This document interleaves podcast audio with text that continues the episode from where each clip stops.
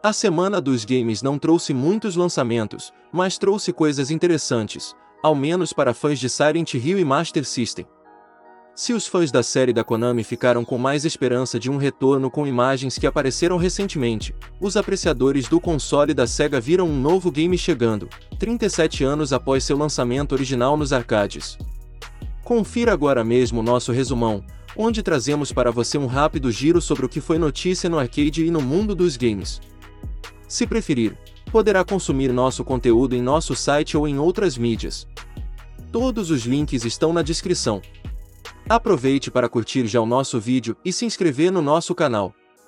Assim, você confere não só este resumo, como nosso conteúdo completo, que envolve notícias, curiosidades e matérias especiais. Agora que você já faz parte da nossa família, vamos conferir juntos mais um resumo. Imagens de um suposto novo Silent Hill surgem na internet, mas são apagadas pela Konami. Há alguns dias, o usuário no Twitter Gamer divulgou imagens de um suposto novo Silent Hill que estaria em produção, com as imagens supostamente pertencendo a uma build 2020. No momento desse vazamento, muito tinha um pé atrás sobre a veracidade das imagens, mas agora, a Konami fez com que elas fossem apagadas do Twitter tweet original que revelava essas imagens, junto de algumas poucas informações, como o fato delas datarem de 2020, e que esse não é o único game da franquia em produção. Além disso, duas frases sem contexto sobre o game foram divulgados, Anita e Maya, e SMS Messages. As imagens podem ser conferidas aqui, com tal atitude da Konami indicando que alguma coisa neste sentido pode acontecer em breve. A lista de games que estarão disponíveis na nova PlayStation Plus. Depois de muitos rumores e especulações sobre o projeto Spartacus, a Sony finalmente revelou o projeto ao mundo, que visa competir com o Game Pass do Xbox, na forma da nova PlayStation Plus. E agora, os games que estarão disponíveis com o novo serviço enfim foram revelados. Como já sabemos, o novo programa possuirá quatro planos diferentes de assinatura, cada um com acesso a conteúdos progressivamente maiores e mais exclusivos. Entre os planos, haverá os que oferecerão jogos de PlayStation 4 e 5, e outros que trarão ainda games dos consoles mais antigos da companhia, além de planos por streaming, no momento não disponível no Brasil. Você pode conferir alguns dos games, como a lista completa dos jogos disponibilizados nestes primeiros dias, em nosso site. O link está na descrição. Criador do Bomba Pet considera levar o Rock Go da MTV Brasil para os games. Em entrevista ao podcast 99 Vidas, Alan Jefferson, criador do Bomba Pet, disse considerar levar o antigo Rock Go da MTV para os games.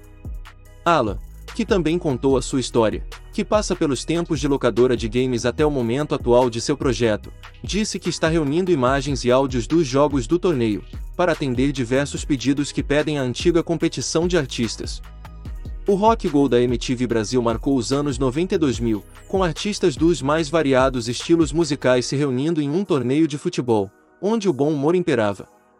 Nos jogos, jogadores habilidosos e outros nem tanto disputavam as partidas, que eram narradas por nomes como Paulo Bonfá, Marco Bianchi e Marcelo Adnet.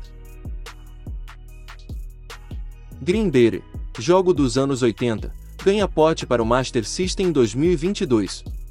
Em 2022, o Master System recebeu um novo game. Trata-se de Bay, um porte não oficial de um game de arcade da Konami, lançado originalmente em 1985. O game, que havia ganhado versões para outros sistemas, como o MSX, o NES e o Commodore 64, jamais havia chegado ao 8 bits da Sega. Mas o desenvolvedor de homebrews Henrique Ruiz resolveu fazer um porte do jogo, e disponibilizou a ROM gratuitamente, que funciona em emuladores e até no próprio console, através de cartuchos Everdrive. Para saber mais do jogo e baixar a ROM, basta acessar este link. Fundo de Investimentos da Arábia Saudita adquiriu 5% das ações da Nintendo. O PIF, Fundo de Investimento da Arábia Saudita, anunciou a compra de 5% das ações da Nintendo. A companhia, que investe também em outras empresas de games, como Activision Blizzard, EA, Take-Two e Capcom, também adquiriu, recentemente, o controle da SNK, ao comprar 96% da empresa. De acordo com o fundo saudita, a aquisição faz parte de um projeto do país que busca diversificar sua economia, ainda fortemente baseada no petróleo, até 2030. Assim, os investimentos do país atingem, atualmente, os setores de energia renovável, entretenimento, esportes e turismo. Gostou das novidades? O que mais te chamou a atenção nesta semana?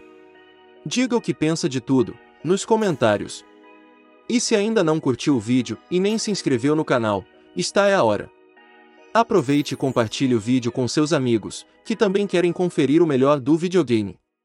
E nos vemos na próxima semana, com mais um resumão. Até mais!